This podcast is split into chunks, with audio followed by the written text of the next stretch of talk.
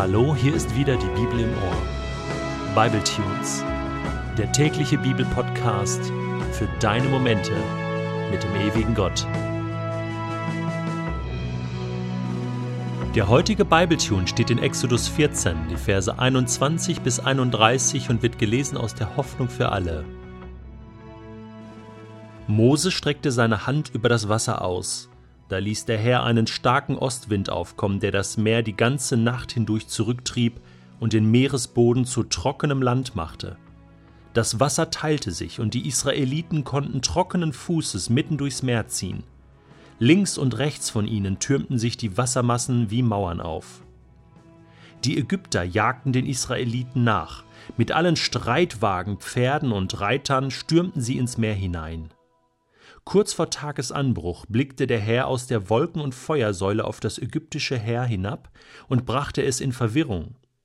Er ließ die Räder ihrer Streitwagen abspringen, so dass sie nur mühsam vorankamen. Der Herr steht auf der Seite der Israeliten, riefen die Ägypter. Er kämpft gegen uns, kehrt um, flieht. Da sprach der Herr zu Mose, Streck deine Hand noch einmal über das Meer aus, damit das Wasser zurückkehrt und die Wagen und Reiter der Ägypter überflutet. Mose gehorchte. Bei Tagesanbruch streckte er seine Hand über das Meer aus. Da strömte das Wasser wieder zurück, den fliehenden Ägyptern entgegen. So trieb der Herr die Ägypter mitten ins Meer hinein. Die Wassermassen flossen zurück, und überfluteten die Streitwagen und Reiter des Pharaos, die den Israeliten ins Meer hinein gefolgt waren. Kein einziger Ägypter blieb am Leben. Die Israeliten aber waren trockenen Fußes durchs Meer gezogen, während das Wasser wie eine Mauer zu beiden Seiten stand. So rettete der Herr die Israeliten an diesem Tag vor den Ägyptern. Sie sahen, wie die Leichen ihrer Feinde ans Ufer geschwemmt wurden. Als die Israeliten erkannten, dass der Herr die Ägypter mit großer Macht besiegt hatte, wurden sie von Ehrfurcht ergriffen. Sie vertrauten ihm und seinem Diener Mose.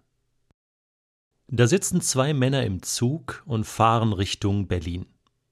Der eine ist Theologe und der andere ein einfacher Mann, der gerade in der Bibel liest. Und er liest den heutigen Text aus 2. Mose 14.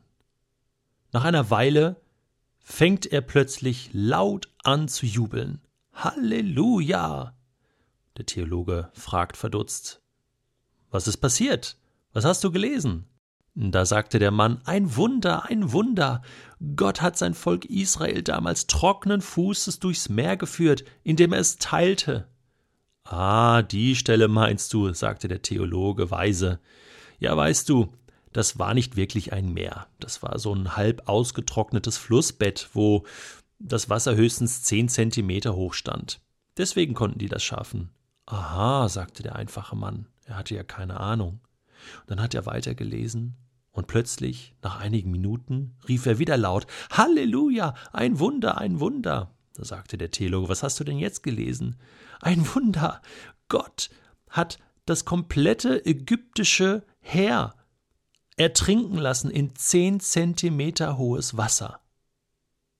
Ja, das ist ein alter Witz, aber so ungefähr geht es einem, wenn wir die Bibeltexte versuchen ernst zu nehmen. Ein unfassbares Wunder, was da passiert ist. Und es gibt verschiedene Erklärungsversuche. Aber letzten Endes muss man sagen, bei allen Mythen und bei allen Unwahrscheinlichkeiten oder Möglichkeiten auch, die es gegeben haben könnte, dass das möglich wurde, irgendwie ist das Volk Israel dadurch dieses Meer gekommen. Und ich glaube natürlich fest daran, dass Gottes Kraft es möglich gemacht hat, dass Mose dieses Meer teilen konnte. So wie es Jesus übrigens möglich war, auf dem See Genezareth einen Sturm zu stillen.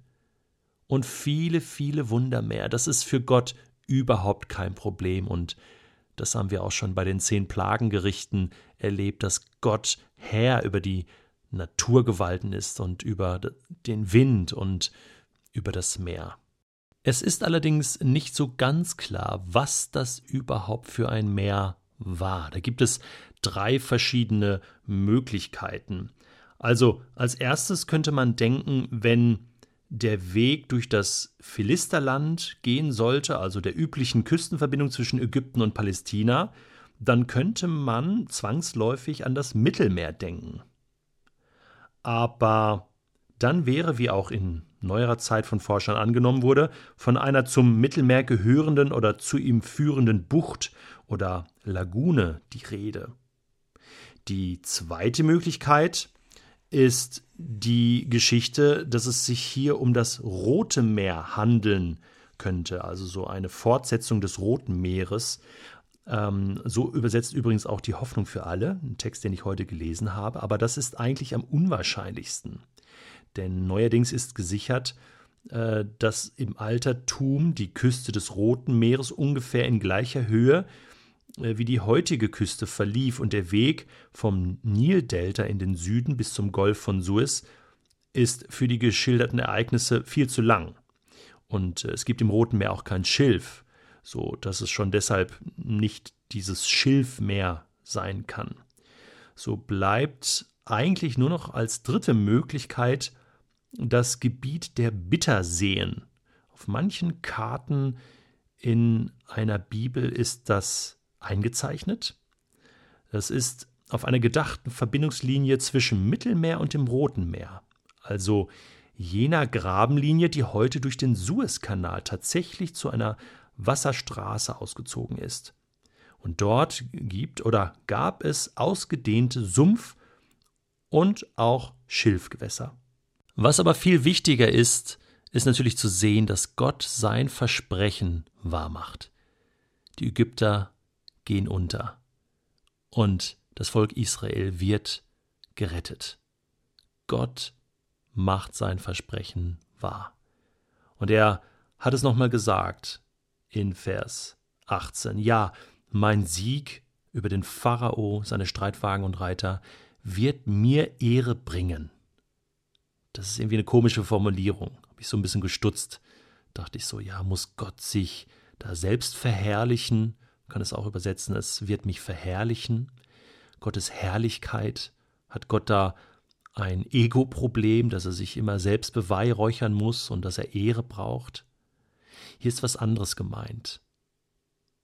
Das Wort Herrlichkeit, wenn man das übersetzt ins Deutsche vom Hebräischen, meint es eigentlich Schwergewicht. Gewichtigkeit. Und da steckt das Wort wichtig drin.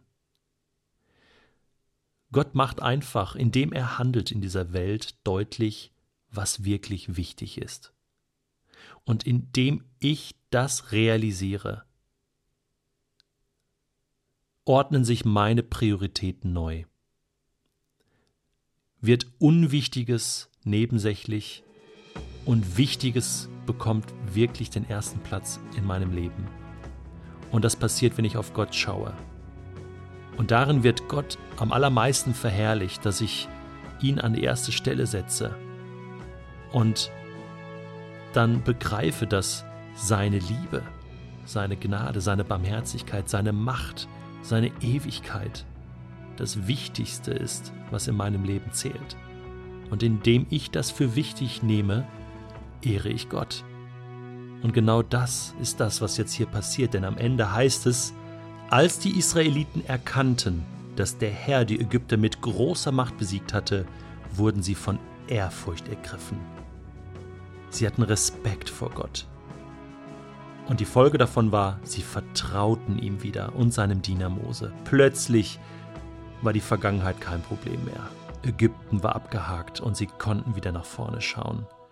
Und weißt du, das wünsche ich dir auch, dass du das Schwergewicht, die Wichtigkeit Gottes in deinem Leben heute wieder neu erkennst, voller Ehrfurcht bist und ihm vertrauen kannst.